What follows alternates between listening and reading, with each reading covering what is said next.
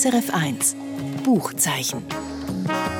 Präsentiert von Exlibris, Ihr Onlineshop für Bücher und E-Books.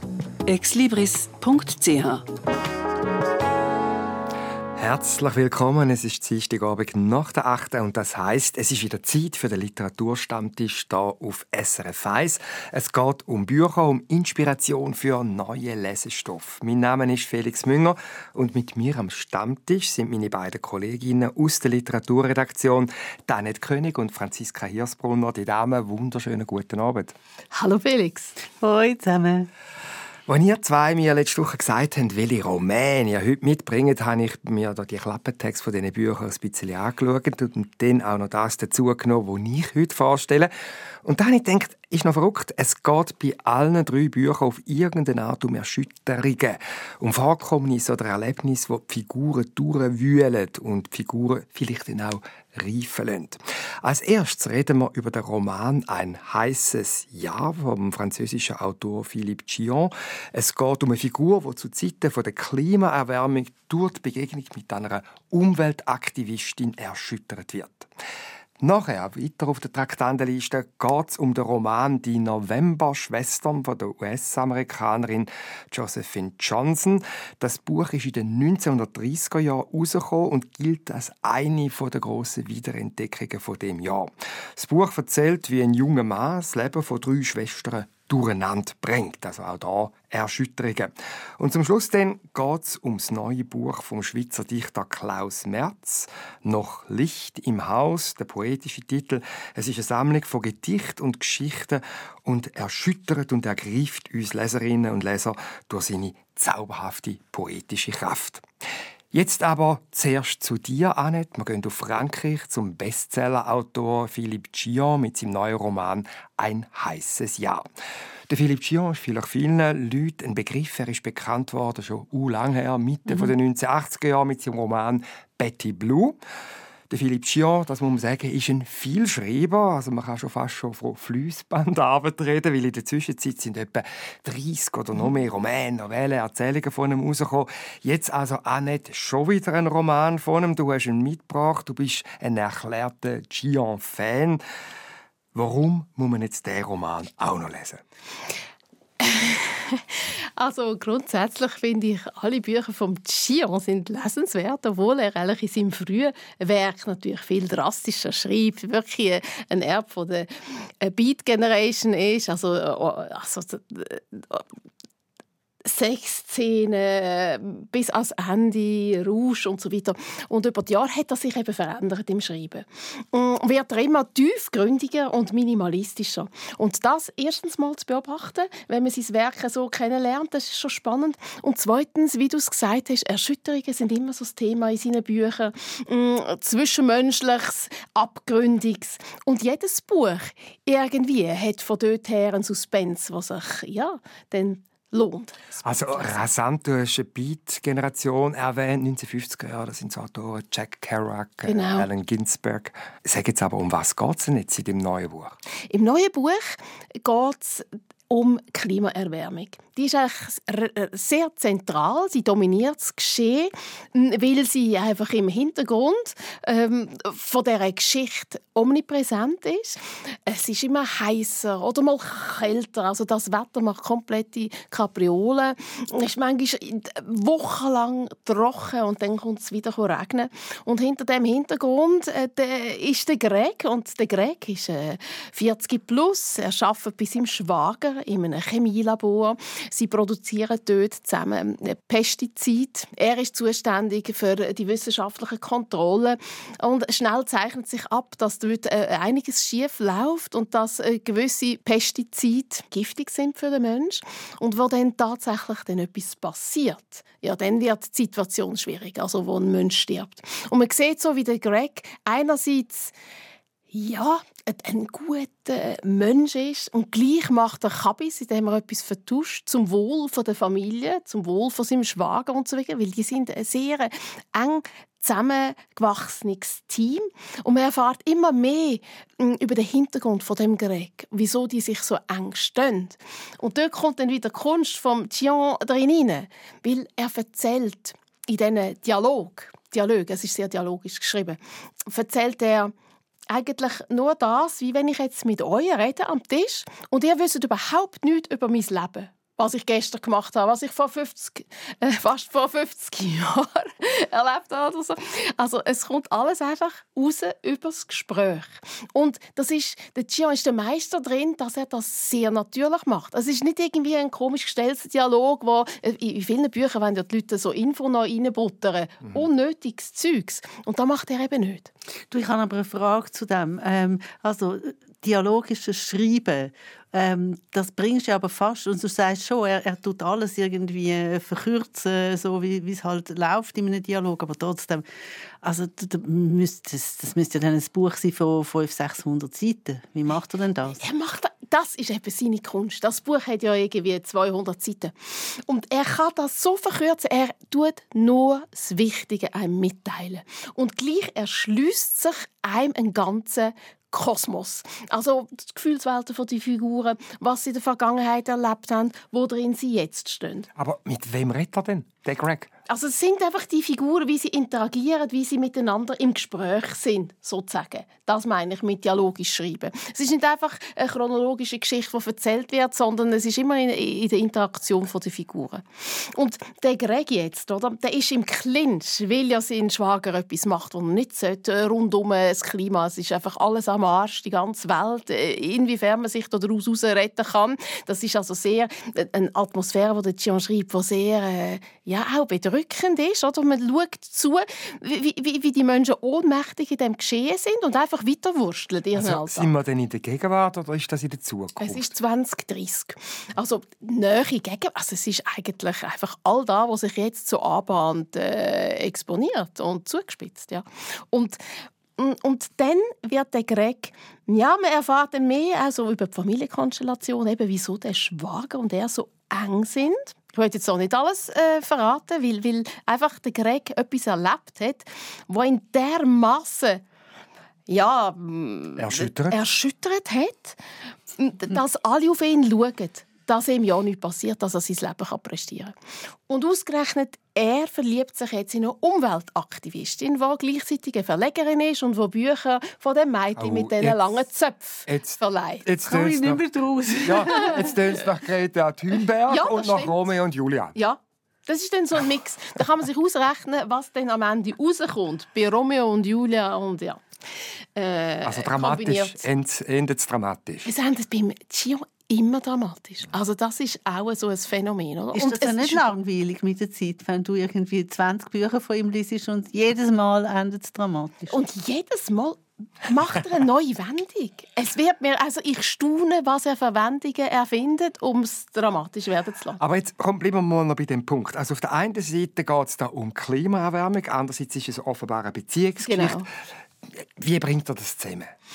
Er bringt das zusammen, dass der Greg und die Umweltaktivistin, ja, die haben eine schwierige Vergangenheit. Sie ist geschieden, mm, lebt in einer Fernbeziehung, in Anführungszeichen virtuell, noch irgendwie noch mit, ist mit ihrem Partner liiert. Und der Greg, der hat seine Frau und sie, seinen Sohn verloren bei einem Autounfall. Die haben also, beide sind sie geschädigt äh, von dem, was sie erlebt haben. Mm, beide wollen eigentlich ein neues Leben versuchen das, aber beide sind angstgesteuert. Sie können wie aus dem Muster, wo sie sich angeeignet haben, wie nicht ausbrechen. Sie haben wie, äh, sie haben wie Angst, dass das ihnen nicht gelingen mag und dass dann nachher am Ende alles kaputt geht. Und das ist wie das Hindernis, das sie bewältigen müssen. Und gleichzeitig hat man das Klima, was auch nicht mehr kein Zurück mehr gibt.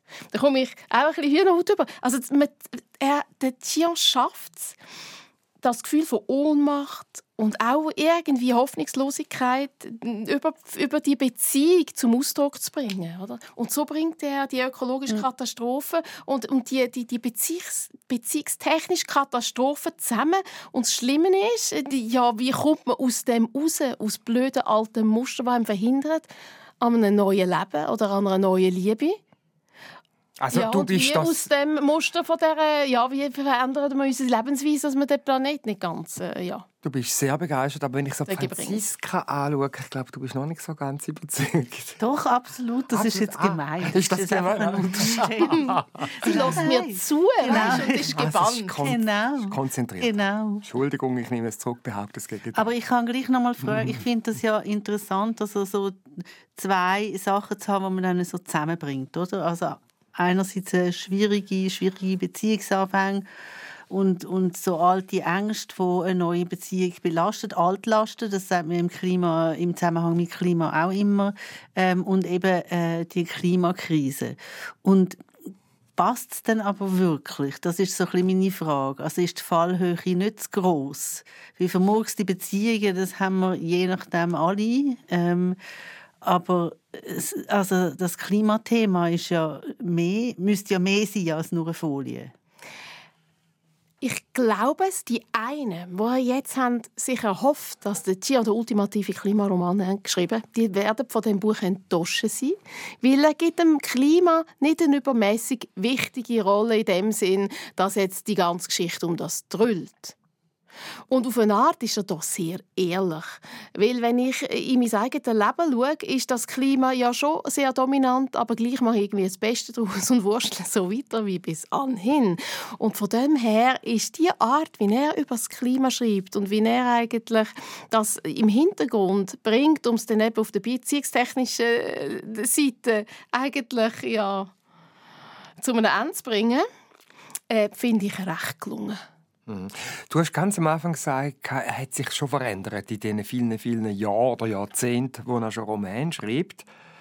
Wie ist ja. denn das sprachlich? Also die Rasanz, die man ihm zugeschrieben hat, immer hat er gesagt, die Sprache sei ihm eigentlich viel wichtiger als der Inhalt. Ja, genau. Wie ist denn das jetzt in dem aktuellen Buch? Ist das auch so ein Page-Turner? Also jetzt, es ist immer, wenn er schreibt, eigentlich ein Page-Turner.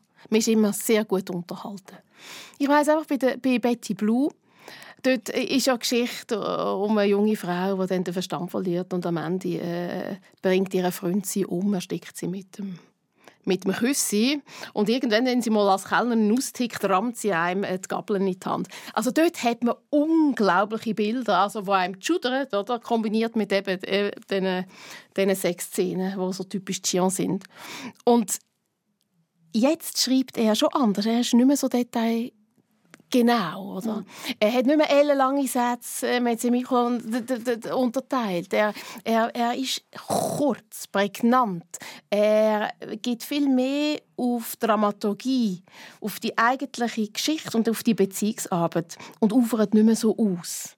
Also er schreibt nicht mehr so wie im Rausch. Mhm. Es ist viel durchdachter, vielleicht auch die gewissen viel konstruierter dann am Ende, was rauskommt. Darum sind eigentlich alle neuen Bücher von ihm relativ kurz. Die, sind, die handeln, also so wie Theaterstück, auf 200 Seiten abgehandelt, wie die mhm. Figuren zusammen mhm. funktionieren. Und ich denke, das ist ähm, das total andere jetzt in seinem jetzigen Schreiben. Also er verdichtet da, Viel, viel verdichtet. Er ist anders und kommt aber durchaus an die Qualität von seinem Klassiker Betty Blue an. Ist durchwegs, obwohl ich muss sagen, ähm, wenn ich mich jetzt zurückerinnere an die Bücher, dann spielt es gar nicht so eine Rolle, wie die sind geschrieben. Ob das äh, Betty Blue oder Matador oder eben die jüngeren Werke sind. Mir ist auch wenn er behauptet, Geschichte am Anfang ist gar nicht so wichtig, die, die hat sich mir eingebrannt, mhm. was die, die, die Figuren erlebt haben und wie sie zueinander stehen. Ja, sie haben ja auch krasses erlebt, wie du uns vorher da sehr bildlich Genau, oder? Drum... Danke vielmals, Annette Philippe Gion, so also der Name von dem Autor. Ein heißes Jahr ist der Titel. Übersetzt hat das Buch Norma Gassau und rausgekommen ist es bei Diogenes. Es ist mitteldick, 240 Seiten.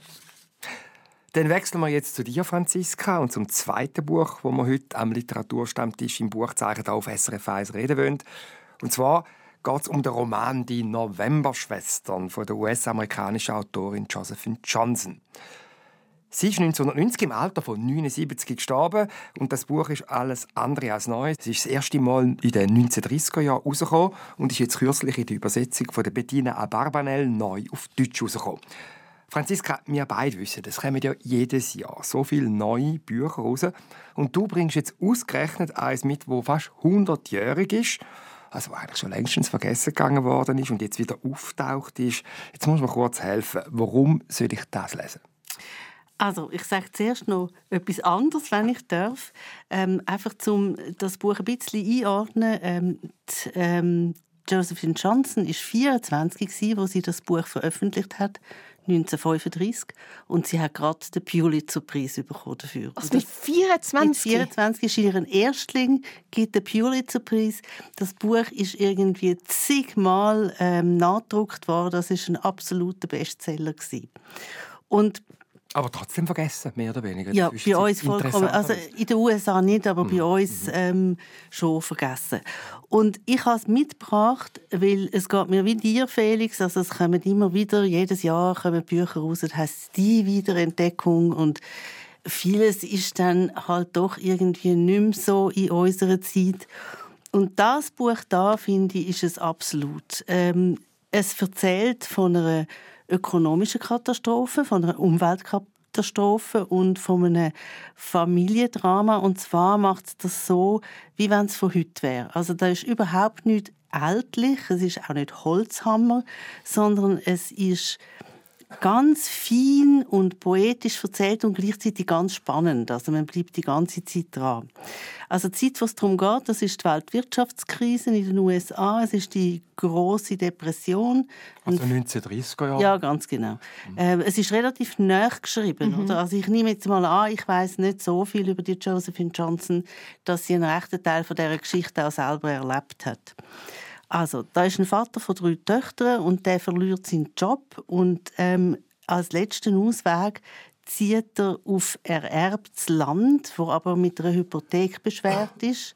Also das ähm, gehört ihm nicht einfach so, sondern eben er muss immer noch zahlen dafür und er versucht ähm, als Bauer durchzukommen.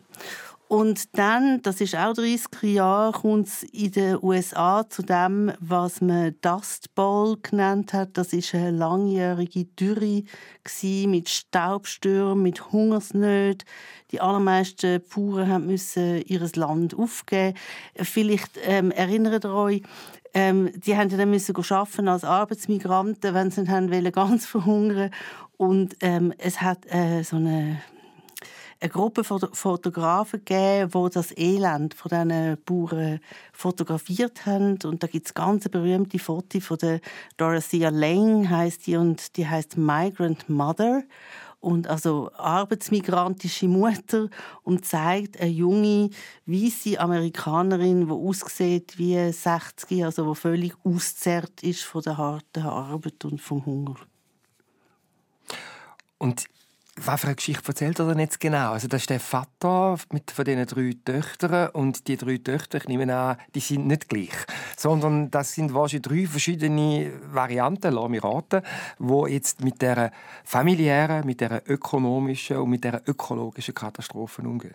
Genau, aber es ist nur eine, die erzählt, und zwar die Mittler, also mhm. Sandwichkind, die erzählt. Und es sind zehn Jahre insgesamt, wo sie erzählt davon, also sie sind noch Kind, wo sie dann auf die marode Farm zügelt, wo eben hoch verschuldet ist. Und zuerst sind sie sehr fasziniert. Ähm, also es ist schön geschildert, ähm, wie, wie das einfach so ist auf dem Land und was es da alles hat. Ähm, Josephine Johnson gilt auch als eine von der ersten Nature-Writerinnen. Also sie ist da wirklich eine Pionierin. Das spürt man ein bisschen auch schon in dem ersten Buch. Also, welche Funktion hat die Natur in dieser Darstellung?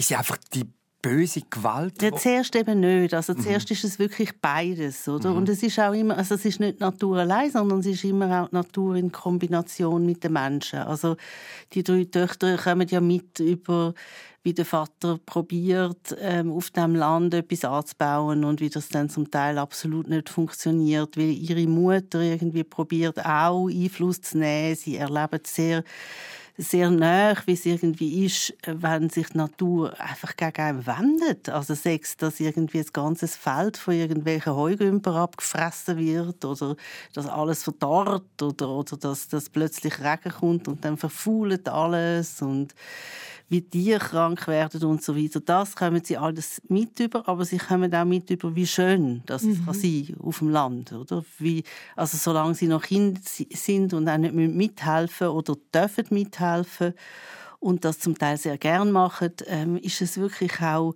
also äh, haben sie wie einen Boden unter, unter den Füßen. Ähm, aber ich möchte noch etwas sagen zu diesen drei Mädchen. Also es ist die Mittler, die erzählt, die heißt Margaret. Ähm, sie ist so äh, die vernünftig. Ähm, sie findet sich auch sehr also schon als Kind irgendwie so ein unattraktiv. Sie ist einfach eben so die brave, vernünftige, ähm, ist aber auch jemand, der sehr, sehr, sehr genau kann beobachten kann. Also sie ist wirklich die Erzählstimme, wo, wo alles vermittelt, was passiert. Und dann hat man die Älteste, das ist Karen, heißt sie, die ist ein bisschen wie ein Pulverfass. Und vermutlich ist die, so wie man das heute sagen, bipolar, also schwankt zwischen Manie und Depression. Und dann hat man die jüngste, Merle. Und ähm, das ist so, also das ist wie die verwöhnteste. Also die hat irgendwie ein sonniges Gemüt, äh, ist halt eben so die Kleine. Und, das Nesthäkchen. Genau, mhm. ähm, so ein bisschen gedankenlos. Ähm, und wenn ich das jetzt so erzähle, dann ist es aber nicht so, ich habe am Anfang gesagt, es ist nicht holzhammermäßig erzählt, ähm, dass man jetzt sofort wüsste, das sind jetzt die drei, sondern die entwickelt sich auch ihren Charakter langsam, oder? Man liest so und, und kommt irgendwie immer mehr von ihnen mit über und, und lernt sie ähm, durch das sehr gut kennen. Und welche hast du am liebsten gehabt? Ähm, ehrlich gesagt, äh, Also schon die, die Mittler, die, die erzählt, also es ist einfach ein bisschen tragisch, oder? Die ist so zurückgenommen, eben die Älteste ist dann auch noch so schön, oder? Und, und die Mittler denkt immer, ähm, wenn man so schön ist, ähm, dann ist man vielleicht geschützt ein Leben lang. Und ein Stück weit stimmt das ja auch, oder? Aber ein Stück weit stimmt es dann ja für die Frau auch nicht. Also die nimmt sich am Schluss das Leben. Ähm, aber und, und ich glaube, die am wenigsten gern habe ich die klein gehabt. Du hast nicht gern verwöhnte Kinder. genau, ich habe nicht gern verwöhnte Kinder. Aber das ist dann die Frau, wo sich der ah, ist nicht mehr so jung, er ist 31, wo er kommt, wo sich der Mann in sie verliebt, ähm, wo auf der Farm kommt aushelfen. Und der Mann, es ist wirklich ein guter Typ und das ist absolut, also irgendwie die, die, die letzte Möglichkeit noch, etwas zu retten. Und es geht aber dann alles den Bach ab. Und das ist ganz eigenartig. Ähm, das klingt so ein bisschen melodramatisch, aber es ist es eben eigentlich auch nicht. Also vielleicht ist es ein bisschen wie beim Gian, ähm, dass sich dann einfach aufgrund von so einer Figur auch zeigt, wie ähm, die anderen Figuren im Leben stehen und was sie sich erhoffen. Der junge Mann der verliebt sich in die jüngste Schwester, die will nichts von ihm wissen. Die älteste findet ihn cool und ist relativ offensiv, aber von der will er nichts wissen. Und die Mittler, die ist auch verliebt, aber die getraut sich nichts zu sagen und rechnet sich einfach auch null Chancen aus.